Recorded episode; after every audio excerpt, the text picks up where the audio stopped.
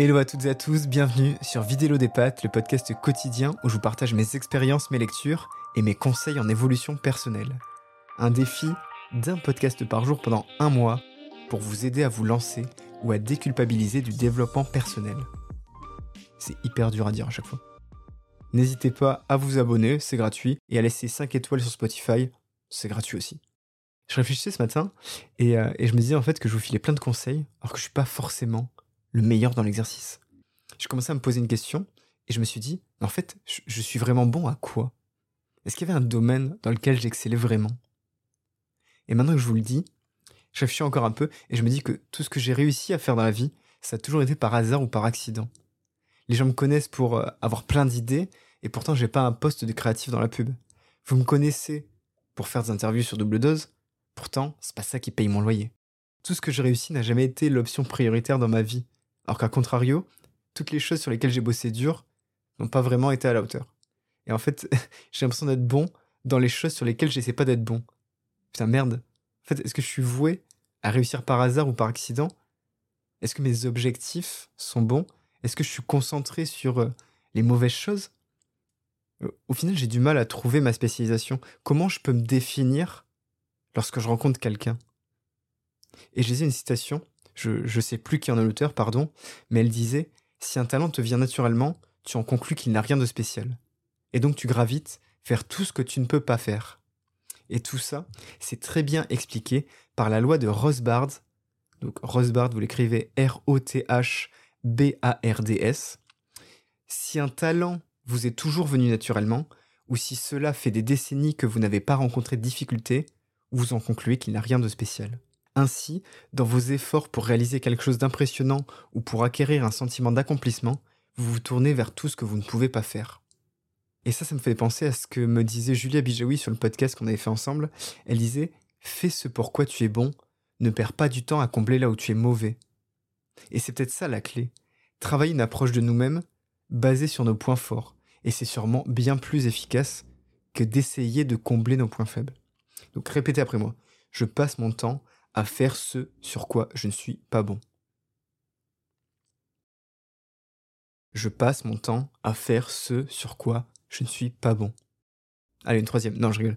Mais en fait, ça, c'est le principe du, boulanger-pâtissier aussi. Un boulanger va vouloir faire des pâtisseries pour faire un plus grand panier moyen. Sauf que si ces pâtisseries, elles sont pas aussi bonnes que son pain, les gens le remarqueront. Et potentiellement, il pourrait perdre certains clients. Donc, il devrait penser à recruter un pâtissier plutôt que vouloir tout faire lui-même. Et même principe pour les entrepreneurs qui veulent tout faire tout seuls. Du logo à la compta, en passant par la commercialisation, etc.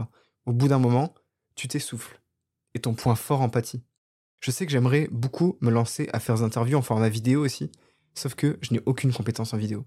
Je pourrais chercher à me former, évidemment, bien sûr. Je pense que j'arriverai à faire des trucs pas trop dégueux, mais le temps passé, in fine, je pense que ce sera du temps perdu. Et pour revenir à cette loi de Rosbars, il y a deux interrogations qui se soulèvent. La première, c'est suis-je capable de vraiment percevoir tous mes points forts? C'est-à-dire qu'il y a plein de capacités qui vont vous sembler banales, plein de qualités que vous avez vont vous sembler banales, alors qu'en fait, pas du tout. Et la deuxième interrogation, c'est est-ce que ce ne serait pas trop chiant de me concentrer sur mes qualités alors que je pourrais tester et tenter l'inconnu en développant tout un tas de nouvelles connaissances? Alors oui, Apprendre de nouvelles connaissances, c'est bien, mais ça ne vous aidera pas à vous spécialiser. Formez-vous à de nouvelles compétences, mais qui servent toujours votre qualité première. Alors oui, c'est vrai, c'est pas toujours facile de savoir ce pourquoi vous êtes bon, mais dans ce cas, demandez à vos amis ou à vos proches. Ils seront capables de vous le dire. Et vous verrez, vous êtes bien plus talentueux que vous ne le pensez. Donc la Rosbars Law, la loi de Rosbars, de nombreuses personnes y sont confrontées. On aime se spécialiser sur les choses dans lesquelles nous ne sommes pas bons on pense qu'un talent qui nous vient naturellement n'en est pas un. Donc, on va alors se concentrer un peu plus sur les choses sur lesquelles on est mauvais. Et c'est pas forcément la meilleure solution. Alors pensez un peu plus à tout ce qui vous semble facile. Et allez-y, vous verrez que vous irez beaucoup plus loin. L'écrivain Jeff Olson disait Ce qui est facile à faire est également facile à ne pas faire. Et dans son livre, The Slight Edge, le léger avantage, il indique que la route du succès est en fait bien plus directe et accessible qu'on le croit. Pour réussir, on a seulement besoin d'avoir confiance dans la force des effets cumulés des petites actions productives quotidiennes. Et c'est ce que j'essaie de faire de plus en plus sur double dose. C'est-à-dire que je suis pas un entrepreneur businessman qui va vous parler de chiffres, patati patata. Je, suis là pour parler humain et de toutes les réflexions qui passent par la tête d'un entrepreneur. Toutes les réflexions qui passent par la tête d'une personne qui entreprend un projet.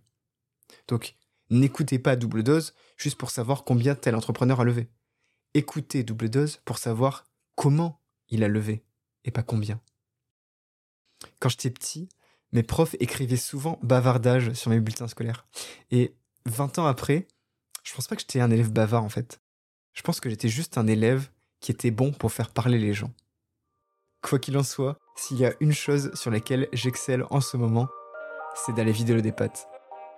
À bientôt.